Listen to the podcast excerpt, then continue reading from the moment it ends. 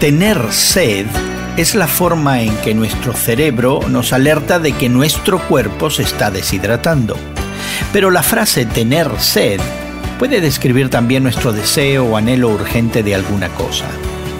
Hoy en la palabra Juan 4 nos cuenta que Jesús estaba sentado solo junto al pozo de Jacob en la región de Samaria, cuando una mujer vino a sacar agua durante el mediodía.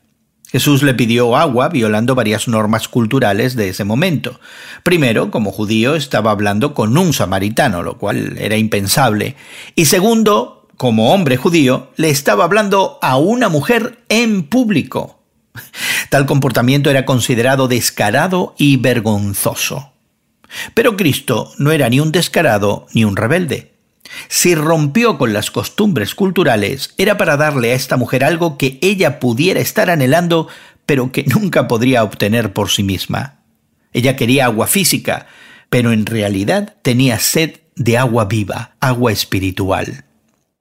A veces Jesucristo puede pedirnos que le sirvamos de maneras que no son convencionales, con algunos riesgos o incluso eh, maneras que son mal vistas socialmente.